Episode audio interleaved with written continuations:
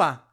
A grande maioria dos líderes acha que o seu principal papel nesta vida é mostrar aos seus liderados o que devem fazer, eventualmente como devem fazer aquilo.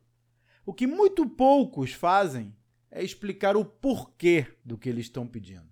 Quais são os motivos por trás das ações? Qual é a visão de longo prazo? O castelo que estão construindo com aqueles tijolos? Quer uma dica? Sempre que puder, explique para o seu time por que essa transformação é importante para você e para a empresa. Seja transparente, expresse por que você acredita que a organização deve seguir nessa direção. É muito mais produtivo ser um líder que inspira do que apenas um chefe que manda. E esse é o tipo de assunto que abordo nas minhas mentorias para ajudar empresários e profissionais autônomos a construírem negócios que não dependam deles na operação. Veja os detalhes no meu site claudionazajon.com.br.